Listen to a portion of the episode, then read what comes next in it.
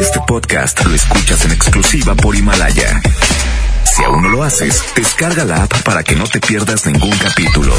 Himalaya.com. Esta es 92.5. La mejor FM. XHSRO. 90.000 watts de potencia. Avenida Revolución 1471. Colonia Los Remates. Monterrey, Nuevo León. Alcance a un lado. Que nos estamos consagrando.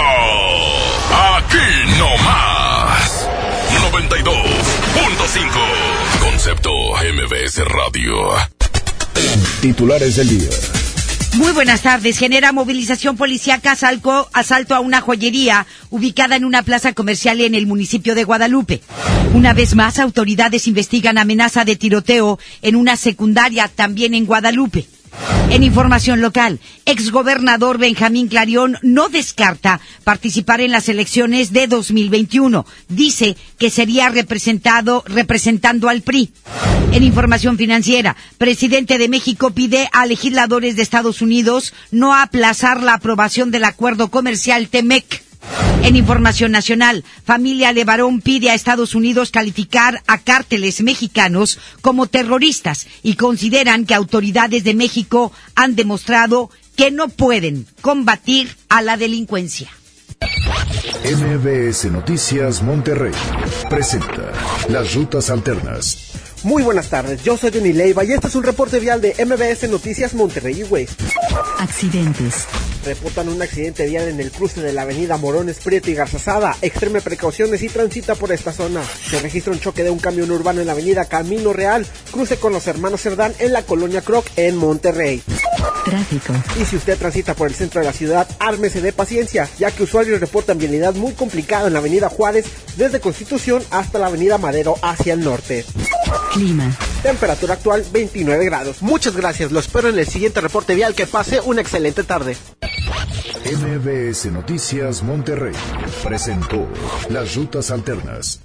MBS Noticias Monterrey con Leti Benavides. La información más relevante de la localidad, México y el mundo. Iniciamos.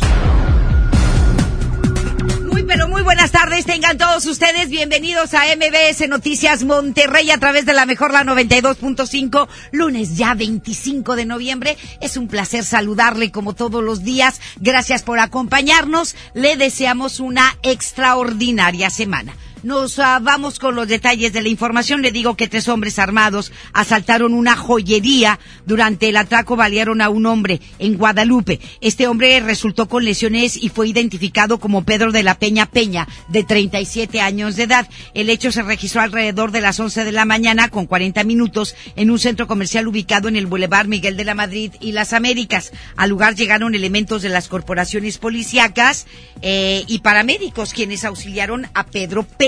Los tres presuntos delincuentes huyeron en un auto en color rojo, mismo que fue localizado en la colonia Fierro, en el municipio de Monterrey, pero no localizaron ni detuvieron a los asaltantes. Otra amenaza con realizar un tiroteo en una escuela secundaria generó movilización hoy por la mañana. Esta vez fue en el municipio de Guadalupe.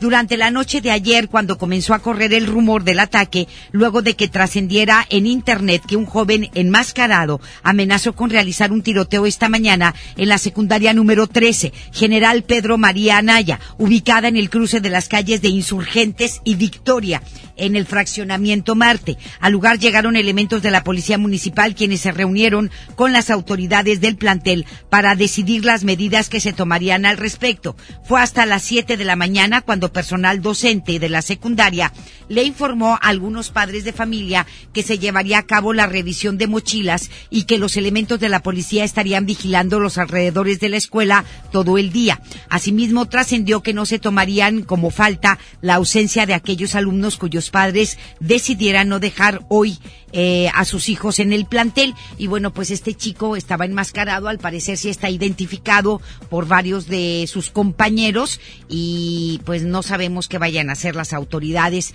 de la Secretaría de Educación y de la misma escuela, ¿no? Hay que atender a estos chicos y atenderlos oportunamente y tiene que ser una atención integral también con los padres, toda la familia. Un hombre perdió la vida tras ser víctima de un ataque a balazos al interior de su casa en Cadereyta. La víctima mortal fue identificada como Ángel Eduardo Morales Torres, de 19 años. El crimen se reportó en una casa ubicada sobre la calle Escobedo, casi en su cruce con Canelo, en la colonia Alberos. Al lugar llegaron paramédicos y rescatistas de Protección Civil Municipal, quienes confirmaron que Morales Torres ya no contaba con signos vitales. Dos hombres sin vida y dos más con lesiones fue el saldo que dejó una riña que se registró al norte de Monterrey. La pelea eh, fue ayer alrededor de las seis de la mañana, eh, luego de que un grupo de amigos, bajo los influjos del alcohol, recordaron viejas rencillas en la calle Emiliano Zapata y Lampazos en la colonia Tierra y Libertad. Frente a la casa donde estaban reunidos los protagonistas de esta riña, quedó el cuerpo de una de las víctimas y otro alcanzó a correr herido de muerte y terminó sin vida sobre la calle 2 de octubre, a una cuadra de donde ocurrieron estos hechos. Los lesionados también alcanzaron a correr y calles más arriba, eh, rumbo al cerro del Topo Chico, recibieron el auxilio de elementos de la Cruz Roja y del sector salud, quienes los trasladaron a diferentes hospitales. Sobre los ahora oxisos solo se mencionó que eran dos hombres de entre 20 y 25 años de edad, mientras que las personas que resultaron con lesiones fueron identificadas como Pedro Vega Canales de 31 años de edad y Misael de la Rosa Casillas de 24. No se especificado quién o quiénes fueron los agresores, los que dispararon. Si fueron las personas que murieron, se dispararon entre sí y primero hirieron a los otros o cómo estuvo el asunto, porque no se menciona al perpetrador de este ataque o perpetradores. Estás escuchando a Leti Benavides en MBS Noticias. De acuerdo con el reporte más reciente del Sistema Integral de Monitoreo Ambiental, entre el 16 y 23 de noviembre, la gran mayoría de las estaciones de monitoreo ambiental registraron una contaminación por arriba de la norma en Monterrey y su área metropolitana. Las partículas menores a 10 micras y a 2.5 micras rebasaron los límites fijados en base al índice metropolitano de calidad de aire. Entre los días ya mencionados, la estación García alcanzó el pico más alto de contaminación con 119 puntos y meca en relación a las partículas menores a 2.5 micras, las más peligrosas, las que nos hacen más daño, que son partículas dañinas como le comentamos para la salud. Otras estaciones que registraron sus valores más altos durante dos días seguidos fueron la Obispado con 109 IMECAS, en partículas menores a 2.5 micras el miércoles y jueves y San Pedro con 109 IMECAS en partículas menores a 10 micras el jueves y viernes. Ahí está la situación de la calidad del aire. Hoy por lo pronto todo apunta que está mejorcito. Uno voltea y se ve el cielo más despejado, alcanzas a ver los cerros. El viento de hoy en la mañana nos ha ayudado mucho. Hoy muy temprano, a las 5 de la mañana, corría un viento muy fresco. Todavía a las eh, casi 9 de la mañana estaba haciendo un viento, este, no tan fuerte, pero sí estaba muy fresco y este viento, el viento nos ayuda a llevarse la contaminación. Este viento de hoy por la mañana nos ayudó mucho, por eso creemos que al menos algunas partes eh, pues no van a, resultar o algunas estaciones de monitoreo con mala calidad del aire. Alcanzas a ver el, Cerro de las Mitras, de donde estés, la Sierra Madre, el, el, el Cerro de la Silla, en fin. Y eso pues eh, son buenas noticias, ¿verdad? Esperemos que siga haciendo viento para que se lleve sobre todo las partículas menores a 2.5 micras. Luego de señalar que los recortes para los proyectos viales y carreteros de la Secretaría de Comunicaciones y Transportes en Nuevo León aprobados en el presupuesto federal para el 2020 son injustos, diputados federales advirtieron que la falta de apoyos afectará el desarrollo de la entidad. El legislador panista Víctor Pérez dijo que el presupuesto no va acorde con el nivel de productividad del Estado, porque bien que aportamos, pero el Estado, pero la Federación nos da puros cuernos. Mire, por su parte, el también panista Hernán Salinas dijo que los diputados de Morena y el presidente Andrés Manuel López Obrador están siendo miserables con el Estado de Nuevo León. Ya se lo habíamos comentado, que los que van a recibir presupuestos muy jugosos son los estados gobernados por Morena. Mientras sean estados gobernados por priistas, panistas, independientes o movimiento ciudadano o de cualquier partido, no van a recibir más que puros cuernos, ¿sí? Este, y, y, pues están haciendo lo mismo, ya lo dijimos. Este señor de Andrés Manuel López Obrador está haciendo lo mismo que los demás, o peor, porque se está viendo muy obvio. En tanto, el diputado priista Pedro Pablo Treviño señaló que la reducción de apoyos afectará todo el esquema de inversión, generación de empleo y construcción de infraestructura que le permite a Nuevo León ser competitivo. Y el exgobernador Benjamín Clarión no descarta participar en las elecciones del año 2021. Denny Leiva nos tiene todos los detalles sobre esta declaración de El Benjas. 71 años ya. Oye, pero bueno, hace un año lo entrevistamos o dos por ahí y se veía muy bien, el Benjas, ¿verdad? 71 años cumple hoy, hoy, pero, pero pues sí, si es cierto, está más grande Andrés Manuel, o a lo mejor, o a lo mejor están del pelo, pero pues Andrés Manuel ya se ve bien acabado y apenas tiene un año. Sí, todavía puede, no, sí, de que puede, puede el Benjas. Y si todavía tiene el mismo sentido del humor, pues significa que sí puede. ¿verdad? que no se le olvidan las cosas. Nos vamos con Denny Leiva, quien nos tiene información sobre esta declaración de El Vegas. Así es, mi querida Leti, como lo comentas, al conmemorar sus 71 años de edad, esta mañana el gobernador de Nuevo León, Benjamín Clarión Reyes, no descartó la posibilidad de participar en la contienda electoral del Estado para el 2021. Esto lo dijo ante un grupo de militantes priistas, entre los cuales se encontraba el exsecretario de Economía, Ildefonso Guajardo. Te comento que en este desayuno el mandatario estatal abordó los dichos realizados por algunos de sus allegados, quienes le cuestionaron si tendría intenciones de participar por algún cargo de elección popular, a lo que solamente señaló que su edad aún le permite continuar en la política, esto en comparación con algunos miembros en el gabinete del presidente López Obrador. Esto fue lo que dijo Benjamín Clarion en estos últimos días, oye Benja, vi que vas a participar en, el año que entra. Digo, mira, la verdad, viendo que los presidentes de Estados Unidos tienen setenta y tantos años y los secretarios de Estado de, la Cuarta Transformación tienen como 120. Bueno, pues híjole, entonces 71 no es nada. La verdad, y sobre todo que todavía no se me olvidan tantas cosas pero no podría yo decir ahorita, sí, vamos a lanzarnos algo. Lo que sí les puedo decir y confirmar, que muchísima gente me ha, dicho, con todo respeto aquí mi querido presidente y sobrino, es que tienes que salirte de PRI. No me salgo del PRI más que con las patas por delante.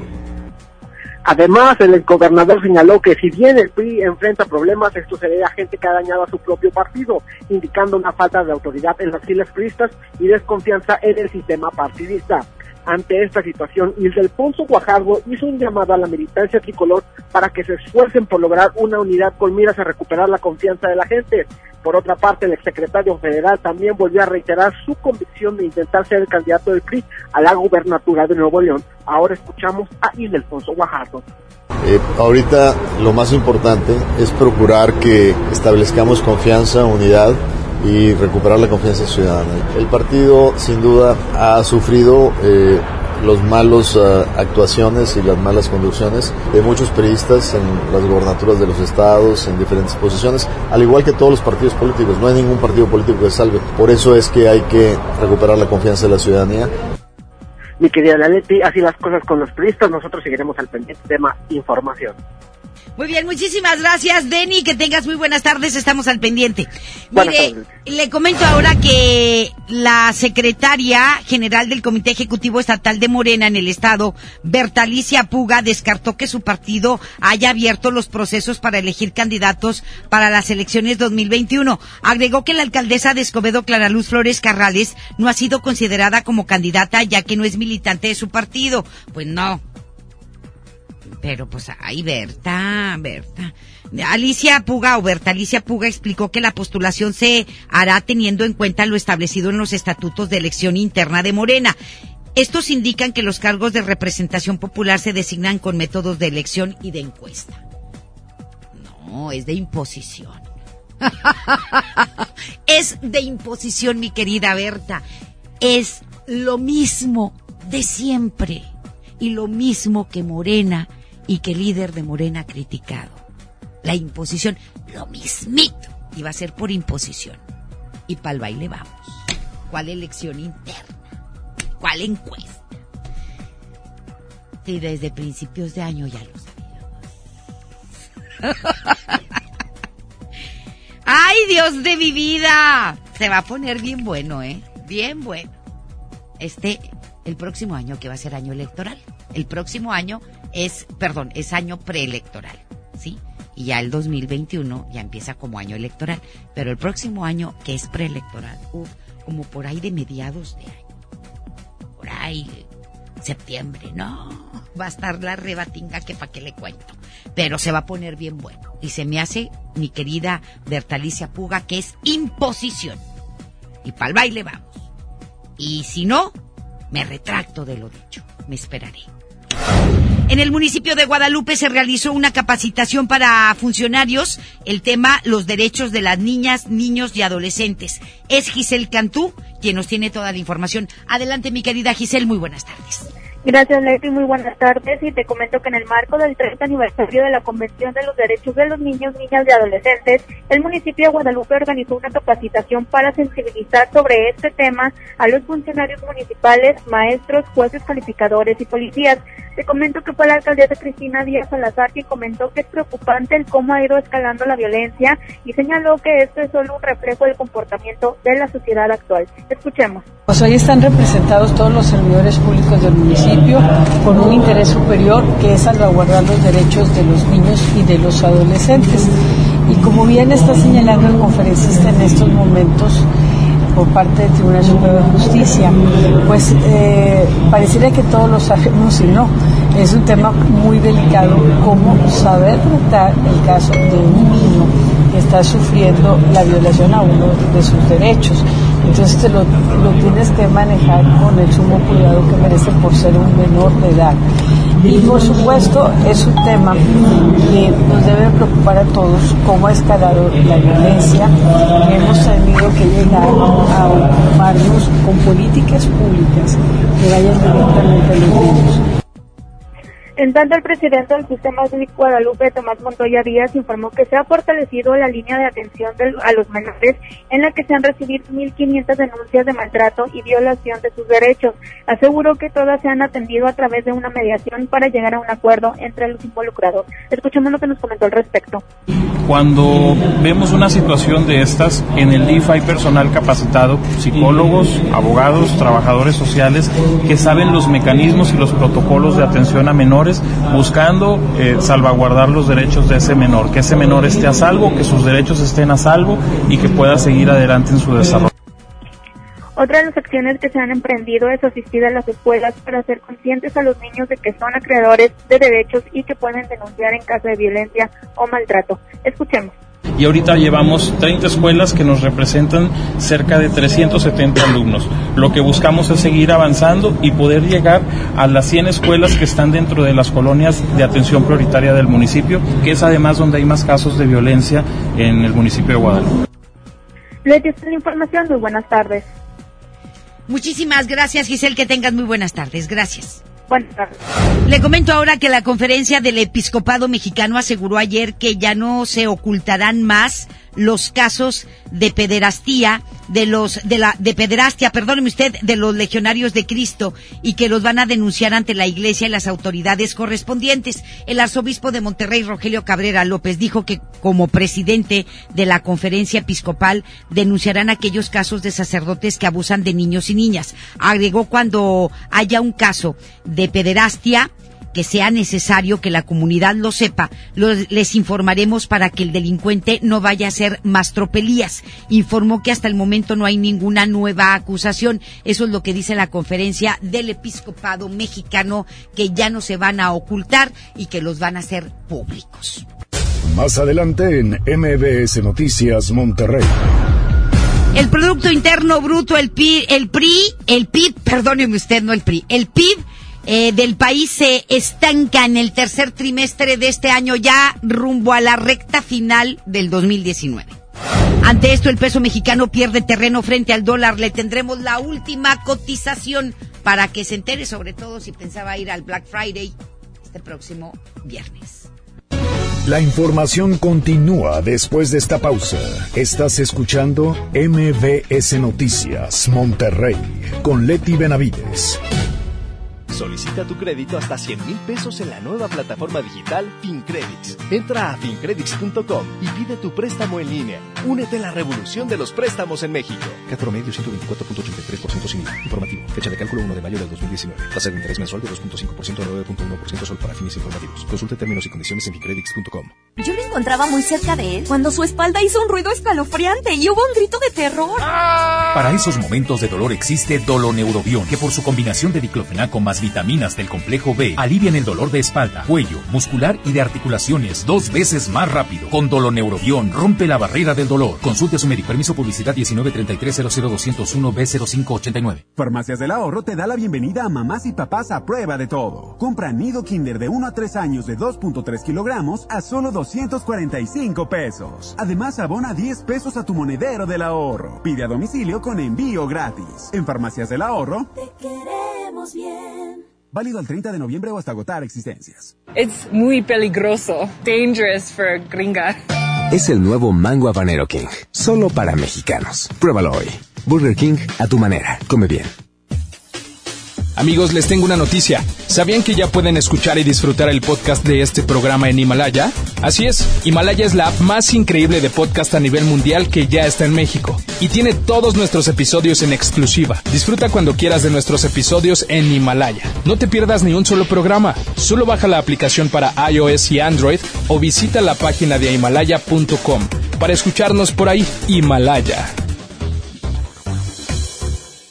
Gracias a tu participación, la Fundación UANLAC hace posible que más alumnos con excelencia académica y de escasos recursos vivan la experiencia de estudiar un semestre en el extranjero. Sorteo de la siembra cultural. Faltan pocos días para el 13 de diciembre.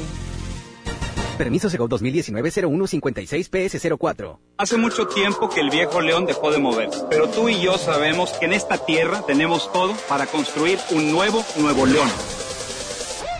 Porque aquí nadie se raja y todos jalan parejo. Porque somos el apoyo de todo México. Porque llevamos la fuerza y el carácter en la sangre. Porque aquí la grandeza es tradición. Y en cada uno de nosotros habita un nuevo Nuevo León. Tú eliges. Viejo León o Nuevo León. Movimiento Ciudadano, el movimiento de Nuevo León. Hola, ¿cómo estás? Déjenme hablar. Mamá, escucha lo que aprendimos hoy. Cállense, no me dejan concentrar. Papá, mamá, hoy jugaremos la final del torneo. No puedo ir, tengo mucho trabajo. Yo tampoco puedo, tengo muchas cosas que hacer. Escuchar a niños y jóvenes es el primer paso para prevenir las adicciones y ayudarlos a crecer sanos y seguros. Visita nuestra página en www.go.mx diagonal salud diagonal CIJ Centros de Integración Juvenil.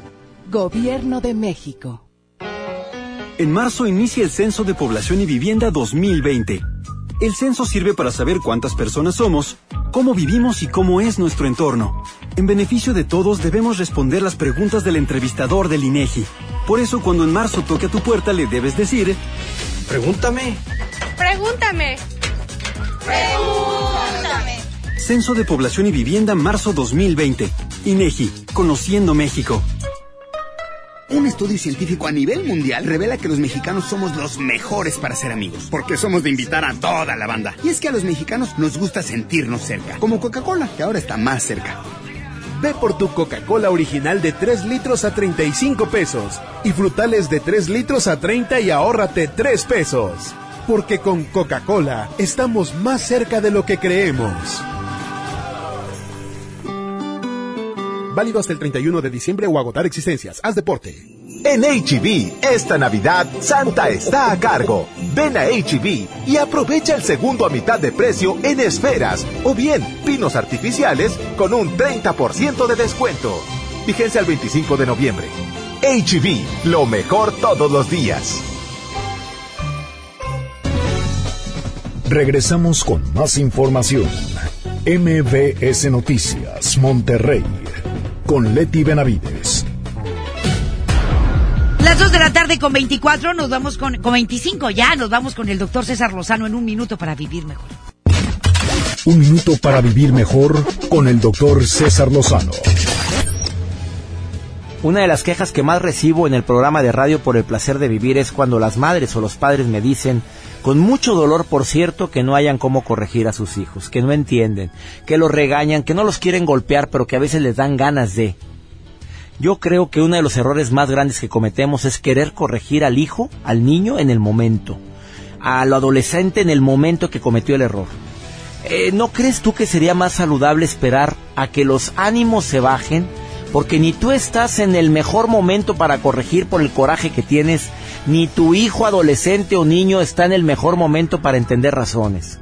Se dice no por esto. Y si sigue la discusión, se habla después. Se espera que los ánimos se bajen. El error más grande que yo cometí como padre es querer corregir a mis hijos en el momento del error. Claro, a menos de que su vida o las circunstancias estén en riesgo. Pero sí es bueno dejar pasar un poquito de tiempo para las correcciones. Te lo aseguro que funciona. Ánimo, hasta la próxima. Economía y finanzas. Autoridades del gobierno federal piden a legisladores de Estados Unidos que no se aplace más la aprobación del TEMEC. Rocío Méndez está desesperado, ya Andrés Manuel López Obrador y todo el gabinete por esto, pero pues ahorita es más urgente saber si van a enjuiciar o no a Donald Trump, aunque supuestamente no hay suficientes elementos para hacerlo o suficientes evidencias. Rocío Méndez desde la Ciudad de México nos tiene toda la información sobre las declaraciones de Andrés Manuel López Obrador hoy por la mañana en la mañanera de todos los días. Adelante, Rocío. Buenas tardes. Gracias, Leti. Muy buenas tardes. El presidente Andrés Manuel López Obrador llamó de nueva cuenta a legisladores estadounidenses a mantener una separación de las elecciones con un asunto tan importante como el tratado comercial entre México, Estados Unidos y Canadá. Para pedirles de manera respetuosa que se apruebe, que no se apliquen tácticas dilatorias en este asunto tan importante para los tres pueblos y las tres naciones. Yo estoy seguro que la señora Pelosi y los legisladores del Partido Demócrata nos van a ayudar y vamos a dirigirnos a ellos porque tenemos la información de que tanto el presidente Donald Trump como los legisladores del Partido Republicano están de acuerdo en que se apruebe pronto el tratado. Es el reporte al momento. Y bien, para el tercer trimestre del presente año, el Producto Interno Bruto se estancó debido a una caída en las actividades secundarias con relación al trimestre previo.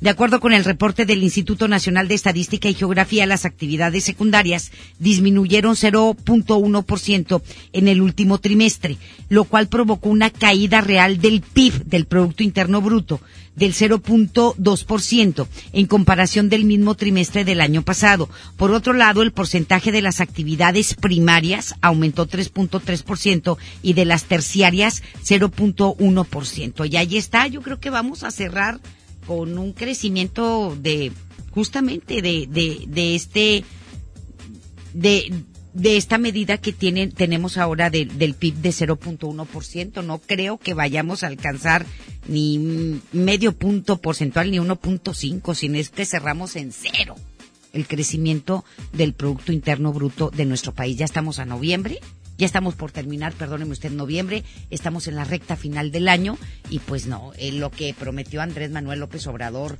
ah, después de que las calificadoras y el Fondo Monetario Internacional y todos dijeran que pues este no iba a haber crecimiento para México, él dijo que sí de del 2%, pues no. No, mi querido Andrés Manuel, vamos a terminar en 0.1, si no es que en cero. ¿Sí? Y yo creo que es uno de los peores crecimientos que ha tenido el país en los últimos 20 años, económicamente hablando.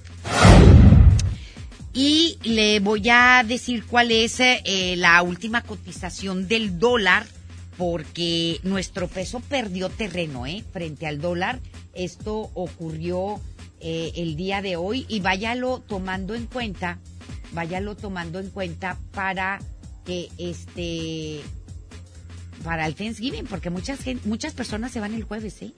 ¿eh? el dólar se está cotizando en estos momentos, eh, se está comprando en 18.92 y vendiendo en 19.57. 19 pesos con 57 centavos en este lunes 25 de noviembre, ¿sí? 19 pesos con 57 ya lo sabe, casi 20 pesos por si usted quiere ir a hacer compras a los Estados Unidos. Pues usted está en todo su derecho, pero pues vamos a comprar aquí, caray. Nos está yendo de la jodida, estamos en el hoyo. Y no ayudamos al país económicamente hablando, ni a crear más empleos si gastamos nuestra lana en productos extranjeros o si vamos y la gastamos en los Estados Unidos. Ellos sí, a ellos les va muy bien. Y ellos están esperando que uno llegue a dejarle ahí sus dólares. Porque tienen más empleo, porque su economía crece, mientras que nosotros lo dejamos más jodido, ¿va? De lo que ya estamos. Ahí está, 19,57. Vamos a estar revisando a lo largo de esta semana el comportamiento del peso frente al dólar para darle la información día a día en esta semana tan importante después de que se anuncia pues eh, el estancamiento del PIB en nuestro país porque va a tener repercusiones, ¿sí? Durante toda la semana. Información nacional. El presidente Andrés Manuel López Obrador afirmó que el asesinato del activista Arnulfo Cerón y el caso de la desaparición de los 43 normalistas de Ayotzinapa no fueron crímenes de Estado, por lo que confió en que no queden en la impunidad. Pidió a aquellos que tengan información a que participen en, eh, en pues en darla en estos eh, hechos delictivos a resolver pues eh, el crimen de principalmente Arnulfo Cerón, así como la desaparición de 43 normalistas en Ayotzinapa. Es importante, dice Andrés Manuel López Obrador, que la comunidad que tenga información participe proporcionalmente. Va a haber justicia en el caso de Arnulfo. Lo mismo, no hemos dejado de buscar a los jóvenes de Ayotzinapa. Todo el gobierno tiene ese compromiso. Cuando son crímenes de Estado es muy difícil saber, pero en el caso de Arnulfo, en el caso de los jóvenes de Ayotzinapa, no se puede hablar de crímenes de Estado, porque ahora el representante del Estado mexicano, comandante supremo de las Fuerzas Armadas, presidente de la República, el que les habla no va a permitir ningún injusticia. No va a permitir ningún acto autoritario. Bien, y miembros de la familia Levarón lanzaron una petición a la Casa Blanca en Estados Unidos para que clasifique a los cárteles del crimen organizado mexicanos como organizaciones terroristas extranjeras. Esta petición se hizo a través de la plataforma eh, Petitions White House, en la que los miembros de la familia que radican en ese país señalaron que los cárteles cuentan con recursos ilimitados, además de que buscan poder político para crear un narcoestado en nuestro país y quizá los Levarón no se equivocan, ¿eh? En este sentido, Brian Levarón, miembro de la familia, habló de, para la primera emisión de MBS Noticias con nuestro compañero Luis Cárdenas y señaló que el crimen organizado ya no respeta. Resaltó que están pidiendo ayuda a la Casa Blanca para solucionar este problema, ya que dijo Brian Levarón, los cárteles de México tienen organizaciones bien sustentadas, bien organizadas, valga la redundancia, en España, en África y en Sudamérica. Además, también dijeron que las autoridades mexicanas no pueden con el crimen organizado. Sí, perdón, está completamente formal. Eh, eh, se, está en el, en, el, ah, en el website oficial de la Casa Blanca. y eh, se puede ver en, el, en los links de varios de los reportes que han salido. Okay. Y la razón, la caravana es muy posible que, que sigue, pero la, como comunidad, como familia, decidimos uh, hacer la petición oficial para llegar a Washington con una invitación, porque en realidad le estamos pidiendo su ayuda, estamos pidiendo su ayuda en este problema y queremos dar a luz eh, al público eh, de los Estados Unidos uh, el gran problema que, que son para, para este país uh, el crimen organizado de México.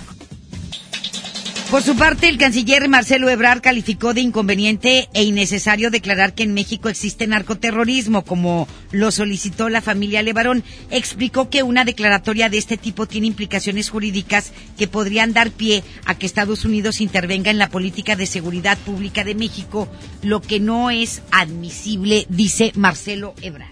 Entonces hay un avance considerable, solo que la familia todavía no tiene los resultados. Entonces impunidad no va a haber. Ahora, el tema narcoterrorismo, eh, para quienes nos están siguiendo ahorita, tiene una implicación jurídica. Consideramos, por supuesto, que todos los actos homicidas o de cualquier tipo que afectan a la sociedad son gravísimos, no necesitan adjetivos. Un homicidio es un homicidio, no importa la intención. Pero el tema narcoterrorismo tiene un impacto jurídico internacional, porque hay una legislación norteamericana que posibilita cuando se declara, se determina a un grupo terrorista. Entonces se invocan esas disposiciones para actuar de manera directa. Eso, por supuesto, México jamás lo aceptaría. Muy bien, eh, pues ahí está lo que dice Marcelo Ebrard. Y un análisis del Grupo Reforma reveló que el documento presentado hace dos semanas en una reunión entre funcionarios, legisladores y empresarios con el presidente Andrés Manuel López Obrador establece que la mitad de la inversión que se anunciará mañana en el plan de infraestructura del gobierno se va a destinar a proyectos de empresas privadas. ¿Sí? El documento contiene un total de 61 obras que alcanzarían una inversión total de 254.990 millones de pesos, de la cual el 50% serían obras de empresas privadas y el resto de proyectos públicos. De acuerdo con su viabilidad, las inversiones están divididas en tres capítulos. Las obras que pueden iniciar inmediatamente, las que se podrían implementar en el 2020 y las que esperarían hasta el 2021. El documento indica que existen 32 proyectos que podrían arrancar el próximo año, pero advierte que antes van a requerir resolver la factibilidad. Estos representarían inversiones por arriba de los 75 mil millones de pesos. De los eh, que 20% de estos 75 mil millones de pesos son inversiones privadas en ocho aeropuertos. Pues qué bueno, mientras haya inversión, ¿para qué? Pues para que haya empleo y para que se mueva la economía. Eso está bien, ¿verdad? Vamos a, ojalá y haya factibilidad en todas ellas y que haya también transparencia de todos los recursos que se van a invertir en obras tanto privadas como públicas. La Secretaría de la Función Pública, la titular Irma Heréndira Sandoval, negó que el gobierno federal esté tratando de tomar el poder de los organismos autónomos luego de que acusaran al Ejecutivo Federal de pretender tomar el poder de organismos como la Comisión Nacional de Derechos Humanos. Es que fue evidente que sí. Del Instituto Nacional Electoral, el INE, y otros como la Secretaría, eh, bueno, y otros. La secretaria aseguró que el presidente Andrés Manuel López Obrador les tiene un respeto pleno. Ah, ah.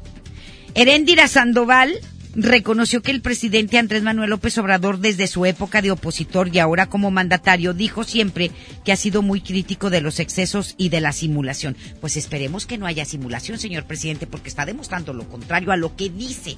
Es la incongruencia, esa es incongruencia al mil, no al cien, al mil.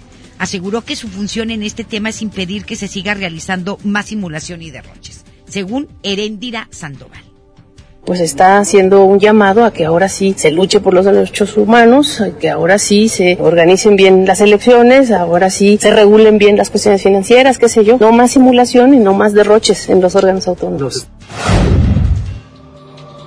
El expresidente de Bolivia, asilado en México, Evo Morales, ya cuenta con la clave única de registro de población CURP para extranjeros con vigencia hasta el 10 de mayo del año 2020. De acuerdo con el portal de la Secretaría de Gobernación, la constancia temporal fue emitida el pasado 12 de noviembre, mismo día que el boliviano arribó a nuestro país tras renunciar a la presidencia del país sudamericano.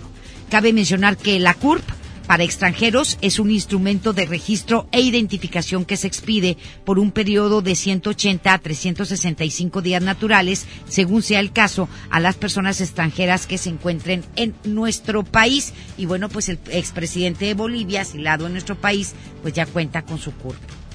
No más falta que lo hagan mexicanos. Ah, lo pondrían a trabajar, pues tiene que, porque se ponga a jalar, porque, pues este, no tenemos, va a ser nini, pues, y le irán a dar los tres mil pesos que les dan a los ninis bimestrales. Ni para eso, para él. No, pues sí tiene mucha muchísima lana.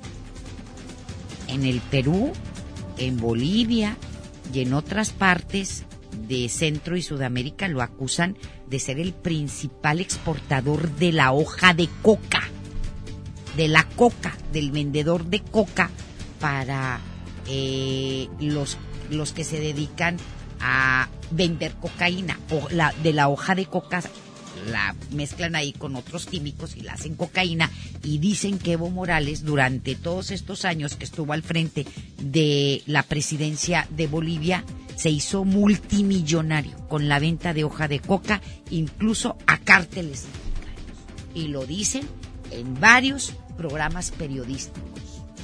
Y esa investigación no es de ahorita, es de siempre. Y este señor está podriendo en lana, pero bastante lana. No tenemos por qué andarlo manteniendo, pero pues el terco es Andrés Manuel López Obrador. Que mantenga a la gente que no tiene, pues no dice que quiere mantener a los que no tienen nada. Este individuo está podrido en billetes y no creo que Andrés Manuel López Obrador no sepa cuál era su otra actividad como presidente, por eso no quería dejar la presidencia. El negocio de la hoja de coca, porque allá se da como en maceta, así como aquí se da, ¿qué le puedo decir? Las cucarachas. Allá la hoja de coca. La hoja de coca, allá en, en Bolivia, pero bastante, y la usan para todo. ¿No? Allá agarran una hojita de coca, te duele la panza, oh, mira la hojita, tienes vómito, la hojita, te duele la cabeza, la hojita, estás mareado, la hojita. Eh, haz de cuenta con el té de manzanilla, allá te lo venden, así como té, sí, té, té de, de hoja de coca, que la hoja de coca dicen los que saben que no es tan dañina. La cocaína sí, por todos los elementos químicos que le ponen, ¿sí? Y que la, hace adictiva y que, y que es perjudicial para la salud. La, la cocaína y por todos los efectos que produce, ¿verdad? Este, y te daña la salud. Pero en el caso, por ejemplo, de la hoja de coca ya no. Y este Evo Morales, no, hombre, hectáreas y hectáreas y hectáreas y hectáreas y hectáreas de hoja de coca. ¿A quién se la vendo? Que lo producen, la cocaína. ¿Quiénes son? Los cárteles de la droga. ¿De dónde? De México. Ah. Y hasta dijeron otras cosas más feas que no puedo decir, porque si no, mañana ya ni vengo. La tarde con 42 minutos. En el marco de la Estrategia Nacional de Prevención de Adicciones Juntos por la Paz, la Secretaría de Salud, el Instituto Mexicano del Seguro Social y el Instituto de Seguridad y Servicios Sociales de los Trabajadores del Estado del ISTE lleva, llevan a cabo una nueva estrategia que contempla la salud mental y adicciones. Qué bueno que ya se están preocupando por esto. Que haya, sí, políticas de, políticas públicas para atender los problemas mentales y adicciones en el país. Con lo anterior se busca favorecer factores de protección que reduzcan o eviten el riesgo de inicio en el consumo de drogas ilícitas o ilícitas, difundiendo información sobre los efectos nocivos que causan en la salud física y mental. Cabe destacar que esta estrategia se basa en un modelo de inclusión y reconstrucción del tejido social. En el campo preventivo, en la Secretaría de Salud se fortalecen los servicios del Centro de Atención Ciudadana Línea de la vida vía telefónica 800-911-2000, eh, en donde se proporciona atención personalizada y gratuita a nivel nacional a la población consumidora y a sus familiares en materia de adicciones y en enfermedades mentales. Esperemos que esa línea de vida, el 800-911-2000, la atiendan. Y que no nada más vaya a ser así una llamarada de petate donde te anuncian todo con bombo y platillo y te dan tele a la hora de la hora, no sirven para nada, sirven para puro sorbete y nunca te contestan. MBS Noticias, Monterrey. En el marco del Día Internacional de la Eliminación de Violencia contra la Mujer, la titular de la Secretaría de Gobernación, Olga Sánchez Cordero, presentó las acciones que han emprendido en la Administración Federal. Afirmó que el tema es prioritario para el actual gobierno federal y que las acciones son conjuntas y coordinadas entre varias dependencias. En este sentido, Candelaria Ochoa Ábalos, titular de la Comisión Nacional para Prevenir y Erradicar la Violencia contra las Mujeres, informó que se dispondrá de la edición impresa e ilustrada de la Ley General de acceso de las mujeres a una vida libre de violencia para repartir entre las mujeres mexicanas. Bueno, como una acción para este 25 de noviembre, imprimimos la ley ilustrada. Es muy importante decirles que en general las leyes se quedan en los archivos y luego la gente no las consulta. Por eso es que imprimimos una buena cantidad de estas leyes ilustradas para que todas las mujeres la puedan consultar y le estamos pidiendo también a los gobiernos de los estados que la reproduzcan. Muy bien. Eh, pues ahí está, hoy es el Día Internacional para erradicar la violencia contra las mujeres. Y hay muchísimo que hacer en todo el país y principalmente aquí en el estado de Nuevo León. Y bueno, este también le comentó por su parte Alicia Leal Puerta, directora general de Protección Integral en la Unidad de Apoyo al Sistema de Justicia de la Secretaría de Gobernación, indicó que el programa Puerta Violeta busca atender la emergencia de violencia feminicida y agregó que de violencia contra las mujeres y agregó que en esa acción se trabaja en conjunto con la Secretaría de Salud y Bienestar. Es una acción eh, este es una acción que realizan ahí en Puerta Violeta y que como le digo la Secretaría de Gobernación que es súper amiga de de de Clara Luz dijo tu programa es maravilloso lo vamos a poner en todo el, país y se va a replicar entonces vamos a escuchar a Alicia Leal eh, directora general de Puerta Violeta sí y que pues ella ha sido una luchadora incansable de la violencia contra las mujeres pero lo que queremos es poder consolidar esta coordinación para garantizar que las mujeres lleguen a cualquier puerta y en esa puerta se encuentren con apoyos reales y efectivos para evitar que sean asesinadas o nuevamente violentadas. Por eso estamos eh, trabajando en estos servicios que queremos que sean 24/7 para todas las mujeres en todo el territorio mexicano. Le hemos denominado Puerta Violeta porque queremos que en todos los municipios y en todos los estados, además de los centros de justicia que trabajan con, eh, instituciones estatales, queremos también que las mujeres tengan eh, estos servicios de manera próxima y cercana, accesible. Pues muy bien, ahí está interesante lo que se pretende hacer y esperemos que se logre. Hay que recomponer, hay que hay que cambiar desde la familia, desde el seno familiar, desde que son pequeños los niños. El ejemplo, sigo insistiendo, si un niño ve que papá ofende a su mamá, insulta a su mamá, agrede a su mamá física y verbalmente, pues él va a hacer lo mismo, porque va a pensar que eso está bien, que así debe de ser. Desde ahí empieza toda esta bronca. Y bueno, en el Congreso de Nuevo León, militantes de Movimiento Ciudadano firmaron compromisos para realizar leyes y políticas públicas para erradicar la violencia contra las mujeres. Es Deni Leiva, que nos tiene toda la información. Mi querido Deni, adelante. Muy buenas tardes, Leti. Antes déjame comentarte que el gobierno del estado está organizando una jornada de difusión sobre el Instituto Estatal de las Mujeres y en unos momentos más tendremos más detalles, ya que en estos momentos se está dando la entrevista. Pero así como lo comentabas, te platico que con motivo de conmemoración del Día Internacional de la No Violencia contra las Mujeres, esta mañana la senadora por Movimiento Ciudadano, Indira Kempis, acompañada de los legisladores locales de su partido, firmaron 10 compromisos para realizar leyes y políticas públicas que favorezcan a la vida libre de violencia en las mujeres. Te comento que entre los compromisos se resalta el garantizar que la justicia sea accesible para mujeres y niñas, educación con perspectiva de género y asignaciones responsables en los presupuestos a las instituciones que combaten la violencia. Sin embargo, Indira Kempis reconoció que aún falta mucho por hacer en este tema, dado los diversos factores que agravan el problema de las agresiones contra las mujeres. Sobre esto escuchamos a la senadora Indira Kempis. La violencia tiene causas multifactoriales. Sin duda depende mucho del contexto, pero también hay que decir algo puntual. Las autoridades han sido omisas en los castigos a los agresores. Cada feminicidio tendría que ser investigado y castigado. Si, si eso no es así, entonces, ¿cómo podemos hacer denuncias? ¿Cómo podemos seguir o darle seguimiento a los casos y resolverlos? ¿Y cómo puede la gente culturalmente entender que eso es algo que no debe pasar. Es multifactorial, pero sí hay que puntualizar, por eso venimos al Congreso, porque tendríamos que estar haciendo leyes y además tendríamos que estar vigilando que los presupuestos y todas las herramientas jurídicas para las instituciones que se dedican a provocar eh, la prevención de la violencia tengan las herramientas. Sobre este tema, la diputada local y presidenta de la Comisión para la Igualdad de Género, Karina Barrón, señaló que en el Congreso ha sido difícil destinar lo necesario a los institutos que combaten la alerta de género, debido a la falta de compromisos por parte de diversos actores quienes no quieren invertir en este presupuesto de género para disminuir la violencia. Ahora escuchamos a Karina Barrón. Aquí ha sido muy complicado en el Congreso del Estado poder asignar recursos al tema para prevenir la violencia hacia las mujeres.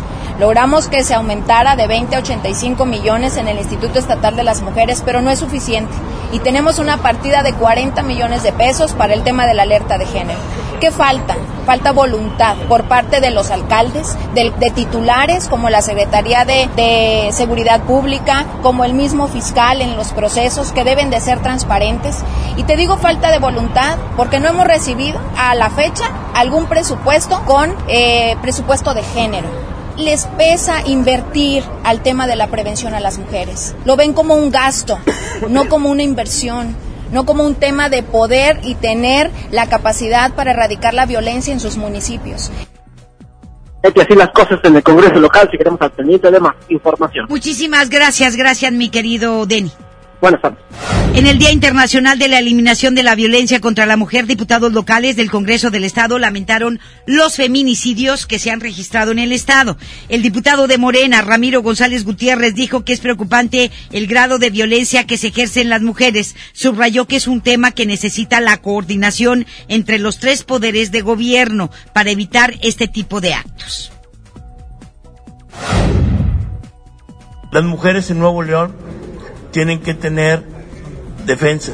Las mujeres en Nuevo León no pueden, no pueden estar indefensas ante estos hechos que se están presentando aquí en Nuevo León y nosotros tenemos que levantar la mano siempre con ellas. Hay que ver el fondo, hay que ver qué está pasando, hay que ver por qué cada vez más mujeres están dentro del crimen organizado, hay que ver el, el tejido social, hay que ver por qué más menores de edad están siendo violentadas, cuando eso antes no pasaba.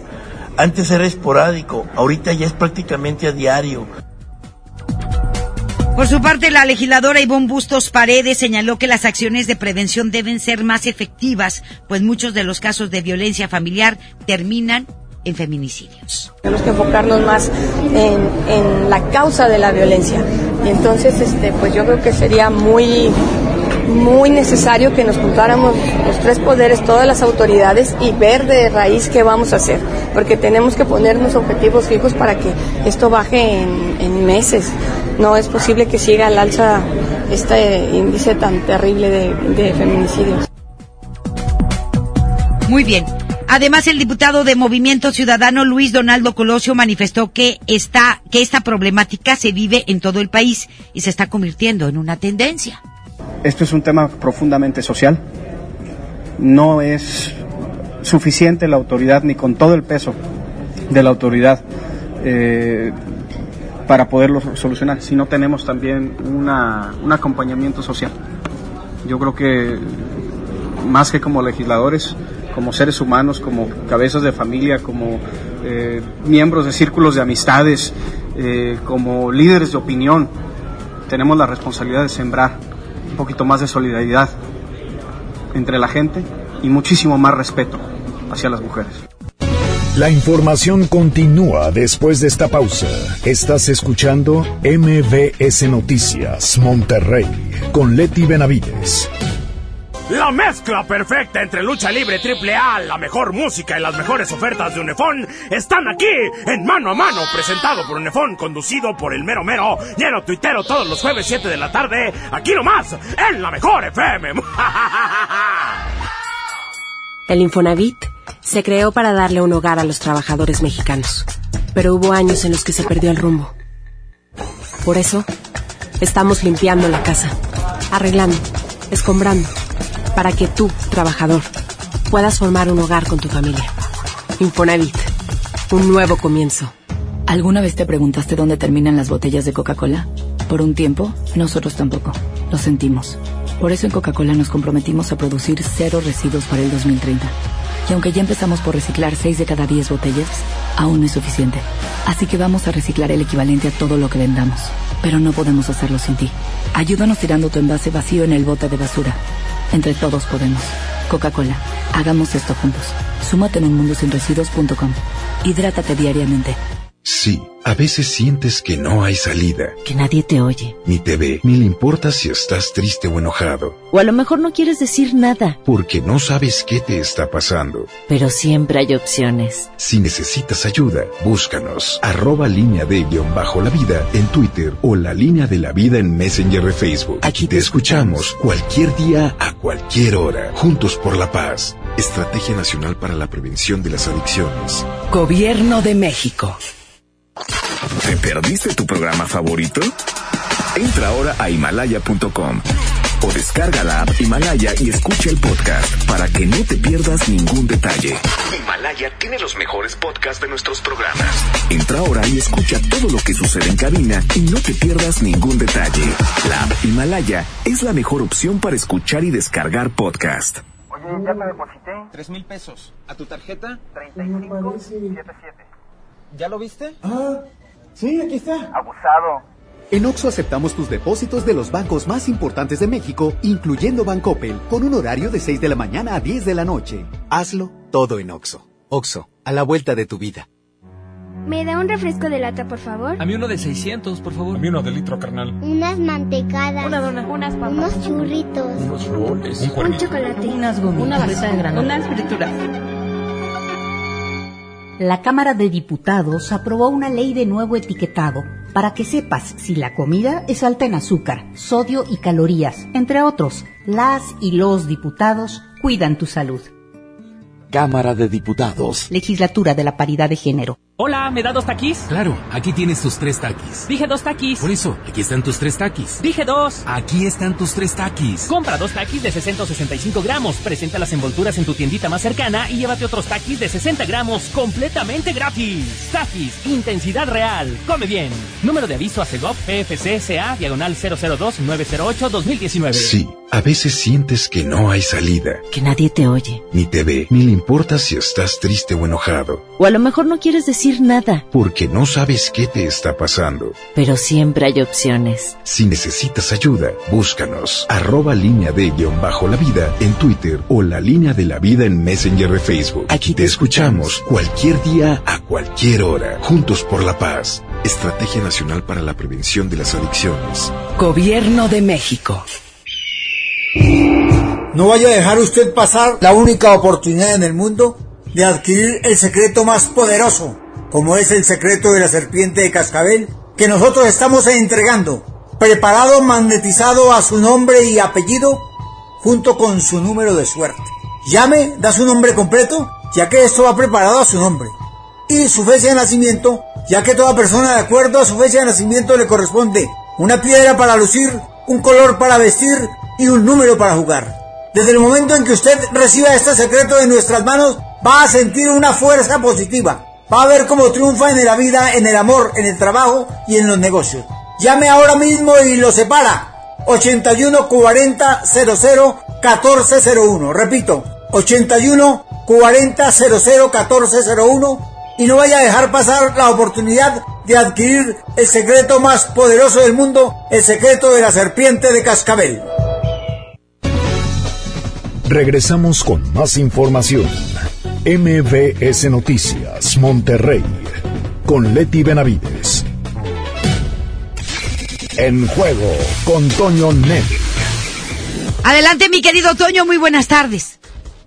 Muchas gracias, Leti. ¿Qué tal? ¿Cómo estás? Buenas tardes. Saludos para todos. Los equipos regios están en la liguilla. A Tigres le salió caro su último partido frente al equipo de Juárez porque el equipo que dirige Ricardo Ferretti Gana, pero con esto, además de meterse al tercer lugar, se trae la triste noticia de que se lesiona Nahuel Guzmán. Habrá que esperar para saber cuáles son las condiciones físicas. Mañana se le hará un examen médico, pero la baja resultaría muy sensible para enfrentar a las Águilas del América, no solo por su calidad como portero, sino también por el liderazgo que ejerce dentro del terreno de juego. Del otro lado, Monterrey hizo lo que tenía que hacer, le ganó al Atlas y de esta forma entra en el lugar número 8 para enfrentarse al cuadro de Santos. ¿Cómo quedan definidos los horarios de la liguilla? El miércoles, Morelia recibe a León a las 7 de la noche y Necaxa recibe a Querétaro a las 9 de la noche. El jueves, Monterrey recibe a Santos a las 7 y el equipo de Tigres visita al América a las 9. Los partidos de vuelta el sábado, León recibe a Monarcas a las 7 de la noche y Querétaro recibe a Necaxa a las 9. El domingo se cierran los partidos de vuelta. A las 7 de la noche Santos recibe a Rayados y a las 9 de la noche el equipo de Tigres recibirá a las Águilas del América. Así que vaya haciendo agenda, vaya haciendo planes según el equipo al que usted le vaya para estar pendiente de una liguilla que suena muy pareja y sobre todo de pronóstico reservado. Es lo que tenemos Leti y los deportes. Los esperamos a las 4 de la tarde con más en el show del fútbol. Muchísimas gracias, Toño. Que tengas muy buenas tardes. Muchísimas gracias a todos ustedes. Excelente inicio de semana. Mañana lo esperamos, como siempre, en punto de las dos.